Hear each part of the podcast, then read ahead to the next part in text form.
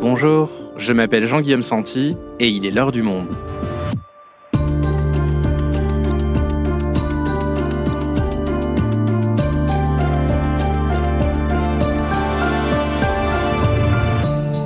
Aujourd'hui, c'était il y a 20 ans. Les États-Unis, meurtris deux ans plus tôt par les attentats du World Trade Center, décidaient, après l'Afghanistan, de déclencher une nouvelle guerre, en Irak cette fois-ci. L'argument invoqué alors, le président irakien Saddam Hussein disposerait d'armes de destruction massive qui pourraient se retrouver entre les mains de groupes terroristes. Un mensonge et un conflit qui a profondément déstabilisé le Moyen-Orient et la planète entière jusqu'à aujourd'hui. Quelles étaient les vraies motivations de l'administration Bush? Comment cette guerre a-t-elle donné indirectement naissance à Daesh et renforcé l'islamisme sunnite tout en permettant à l'Iran d'acquérir une puissance qui inquiète le monde aujourd'hui.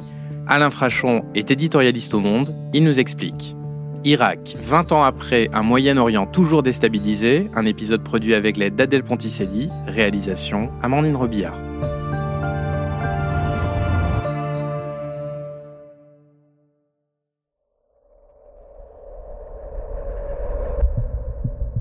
Nous sommes le 5 février 2003. La gravité de ce moment est à la hauteur de la gravité de la menace que font peser les armes de destruction massive irakiennes sur le monde devant le Conseil de sécurité des Nations Unies, le secrétaire d'État américain Colin Powell expose ses preuves d'activité illicite du régime de Saddam Hussein, les preuves, selon lui, de présence d'armes de destruction massive qui auraient été dissimulées aux inspecteurs de l'ONU.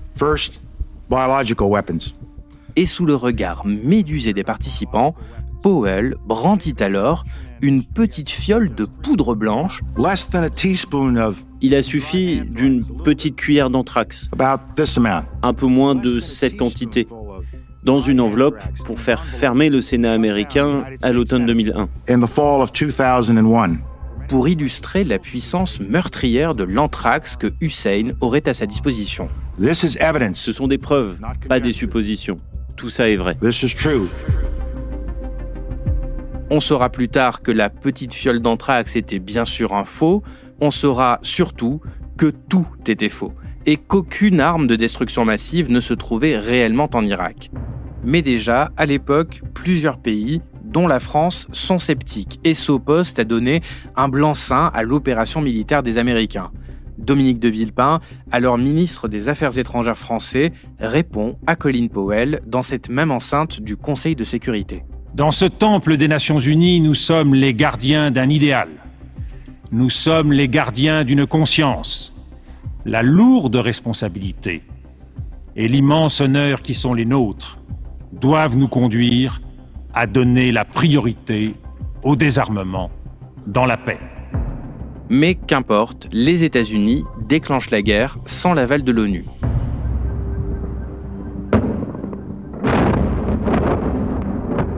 Le 20 mars, les premières bombes tombent sur Bagdad.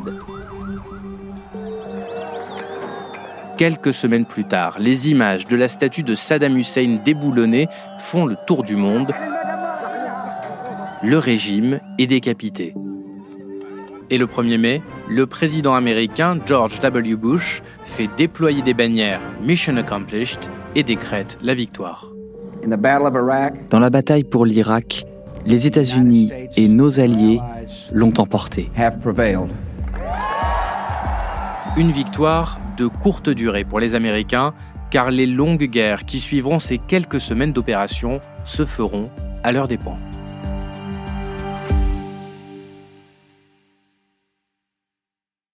Alain, pour commencer cet épisode, restons en 2003. Tu es à l'époque éditorialiste, ancien chef du service étranger, et on ne sait pas encore très bien si cette histoire d'armes de destruction massive, elle est vraie ou fausse. Est-ce que tu peux nous dire comment tu t'y es pris pour vérifier si c'était vrai ou faux?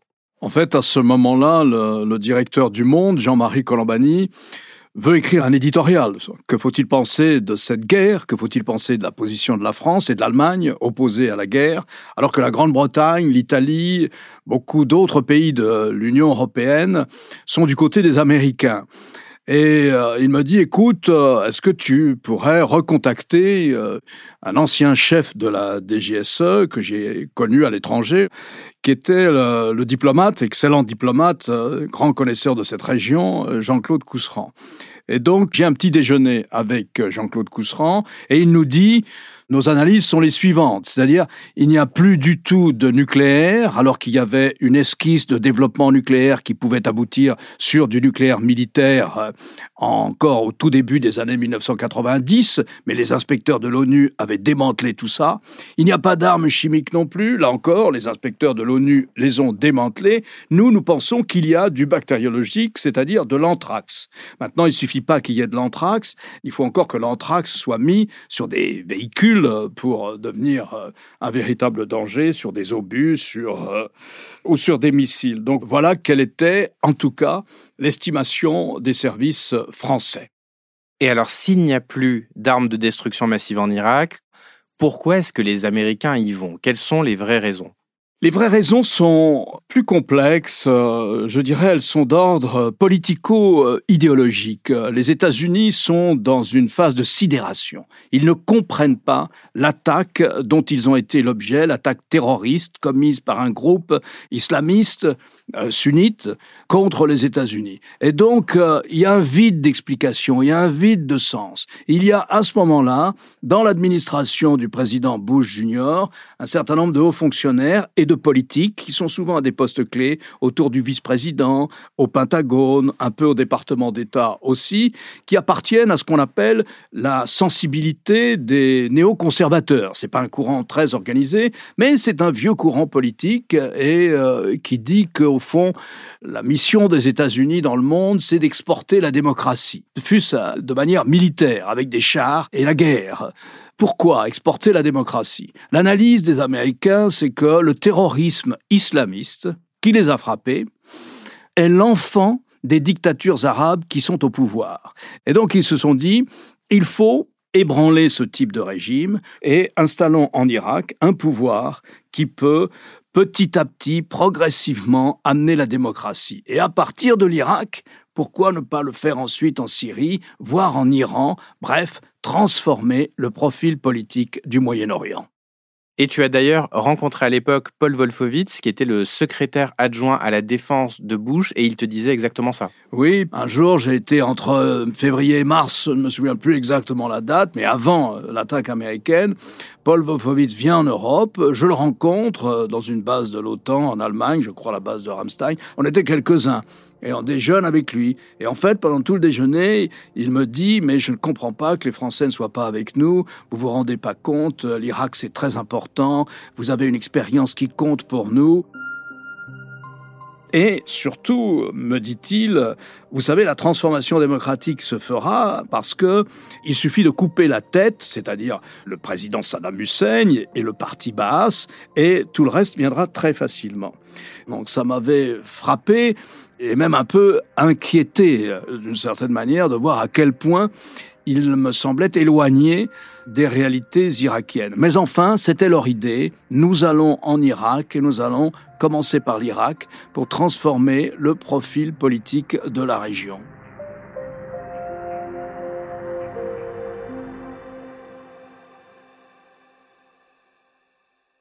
Alors les États-Unis ont effectivement modifié le profil politique de la région, mais pas comme ils le souhaitaient. Il va y avoir des élections libres en Irak et elles vont porter au pouvoir la majorité chiite de la population. Et ce changement à la tête de l'État irakien va bouleverser la région et faire de l'Iran la puissance régionale. Explique-nous pourquoi.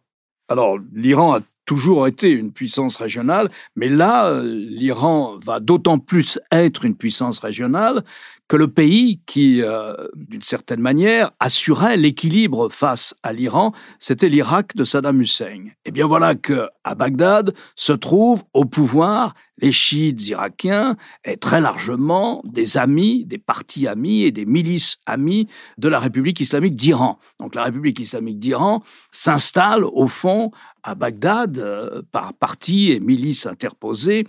Et c'est ça le bouleversement au sein du Moyen-Orient. C'est ça que les autres États arabes ne vont pas supporter et contre quoi ils vont essayer de lutter. Alors la République islamique, elle n'a pas simplement ce point d'appui à Bagdad, mais elle a aussi développé une milice et un parti très puissant parmi les chiites, les arabes chiites du Liban, qui est le Hezbollah. Et enfin, la République islamique a aussi un point d'appui en Syrie, avec le clan Al-Assad, qui appartient à une minorité de l'islam, les Alaouites, qui est une dissidence du chiite, et il y a un accord de défense et de coopération militaire conclu entre la République islamique et le régime de Syrie, le régime du président du clan Hafez el-Assad. Donc si je te suis bien, après Saddam Hussein arrive à Bagdad un pouvoir chiite, sachant que Saddam Hussein était lui sunnite et ils arrivent aussi là avec un esprit de vengeance, c'est-à-dire qu'au-delà de l'aspect régional, à l'intérieur même de l'Irak va commencer une guerre civile. Absolument. Lorsqu'ils étaient au pouvoir, les sunnites, les grandes tribus arabes sunnites, qui étaient très largement représentées au sein du parti Baas de Saddam Hussein, lorsqu'ils étaient au pouvoir, ils n'ont eu de cesse de martyriser les chiites d'Irak. Il y a eu des combats, il y a eu une sorte de guérilla, il y a eu du terrorisme. Eh bien, les chiites arrivés au pouvoir n'ont qu'une idée, c'est de se venger des sunnites. Et ils vont martyriser les sunnites d'Irak qui les avaient fait souffrir du temps de Saddam Hussein. Voilà la situation. Ça provoque une guerre civile. La réaction des sunnites euh, d'Irak va être... Euh, ils vont essayer de se défendre et ça va être une réaction euh, armée et violente, et même ultra-violente.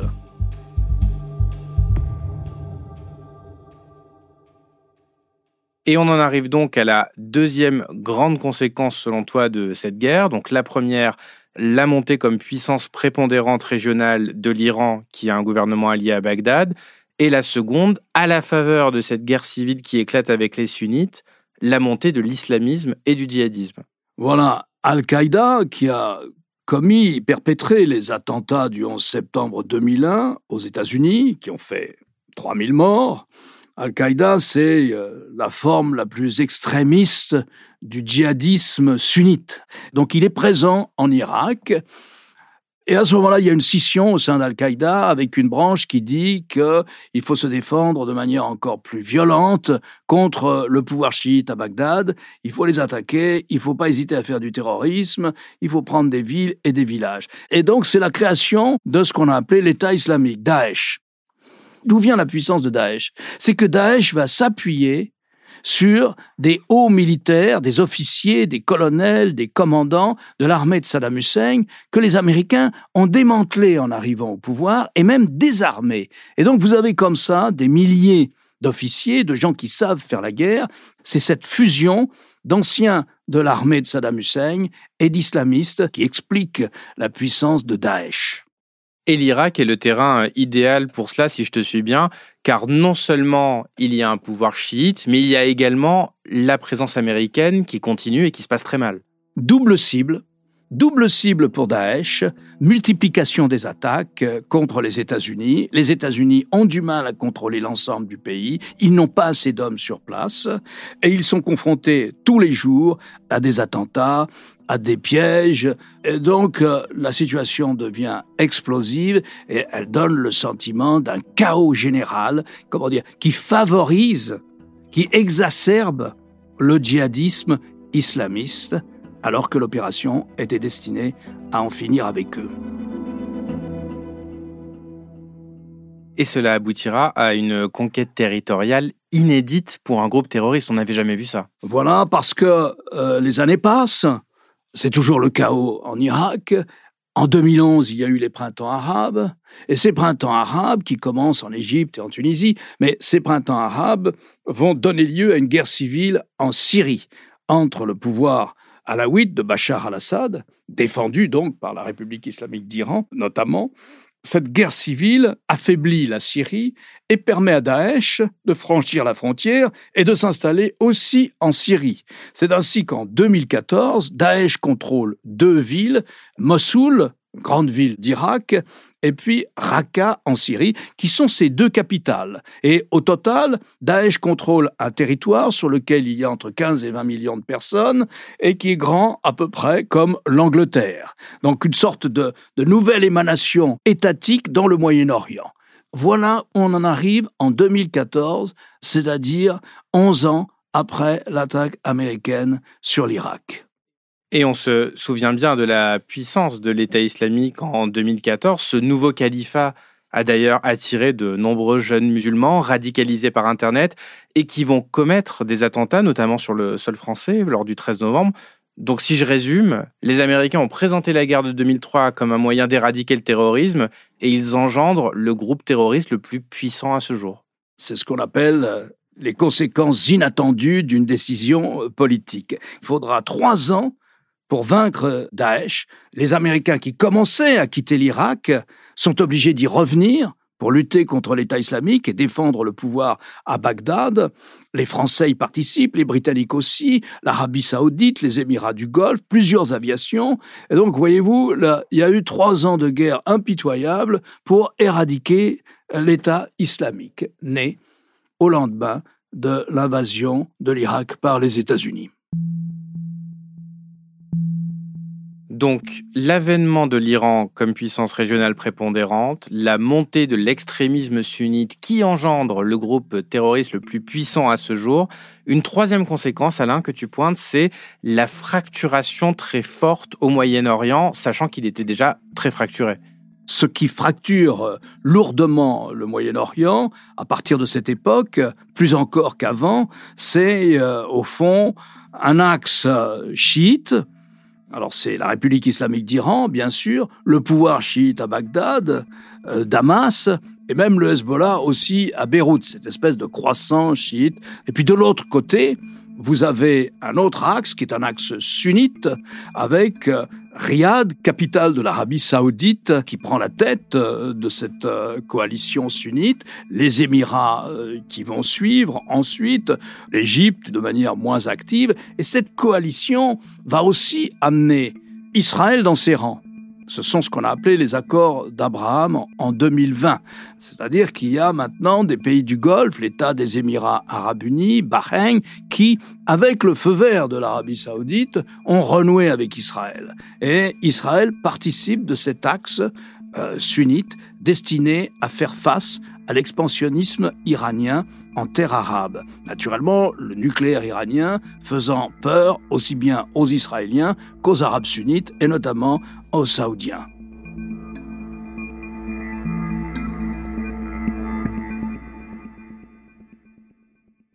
Ok Alain, donc si je résume ta pensée depuis le début de cet épisode, en voulant installer la démocratie en Irak et en imaginant que tous les pays suivraient dans une utopie néoconservatrice, les Américains auront un précipité l'avènement de l'Iran comme puissance régionale prépondérante, deux, favoriser l'émergence d'un extrémisme sunnite et des groupes terroristes très puissants, et trois, fracturer le Moyen-Orient au point que ces divisions auront été le, carburant d'une interminable guerre en Syrie le discrédit est total pour les Américains. Le discrédit est total et euh, il va bien au-delà du monde arabe. Sur le plan de l'image des États-Unis, c'est un désastre. L'image des États-Unis est gravement atteinte par cette histoire. Lorsque euh, le président Biden reproche ou dénonce l'agression russe contre l'Ukraine. Les Russes ont beau jeu de lui dire, mais les Américains ont fait la même chose en Irak. L'Irak ne menaçait pas les Américains, il n'y avait pas d'armes de destruction massive, et sans l'aval de l'ONU, vous avez attaqué euh, l'Irak. Moscou, sans l'aval de l'ONU, a attaqué l'Ukraine. Donc c'est l'image des États-Unis qui est profondément touchée. À mon avis, ils n'en sont pas encore remis. Et c'est pas simplement à l'extérieur, mais à l'intérieur des États-Unis, l'opinion publique américaine ne supporte plus l'engagement américain dans ces guerres lointaines dans des pays que la plupart des Américains seraient bien en peine de désigner sur une carte. D'où cet empressement à quitter l'Afghanistan. Il y a eu une lassitude de toutes ces années d'engagement dans des guerres lointaines et une telle lassitude que le président Biden s'est cru obligé, lui, comme Trump qui avait préparé le terrain avant lui et mal préparé le terrain, mais Biden se croit obligé de quitter précipitamment dans un état de panique qui n'avait pas réellement de fondement, de quitter l'Afghanistan le 31 août 2021. Et qu'est-ce qui s'est passé au lendemain du départ des Américains? Le retour des talibans au pouvoir à Kaboul, capitale de l'Afghanistan. Voilà, Bagdad, Kaboul. Bagdad-Kaboul, la boucle est bouclée, encore une fois, pour reprendre euh, cette formule passe-partout. Mais qui a gagné dans cette histoire? Certes, il n'y a pratiquement jamais eu de retour d'attentats terroristes islamistes aux États-Unis. Mais l'image des États-Unis est durement atteinte et durablement, et ils ne sont pas encore sortis de ce désastre en matière de, de représentation, de statut à l'étranger. Merci Alain. Merci Jean-Guillaume.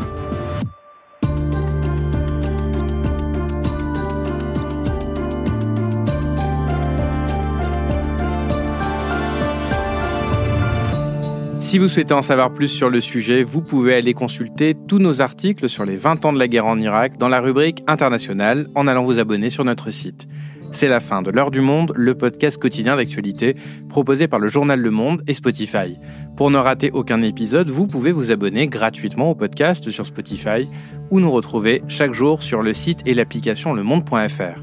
Si vous avez des remarques, suggestions ou critiques, vous pouvez désormais les formuler directement dans la fiche de l'épisode sur Spotify ou nous envoyer un email à l'heure du monde @lemonde.fr. L'heure du monde est publiée tous les matins du lundi au vendredi. On se retrouve donc très vite. À bientôt.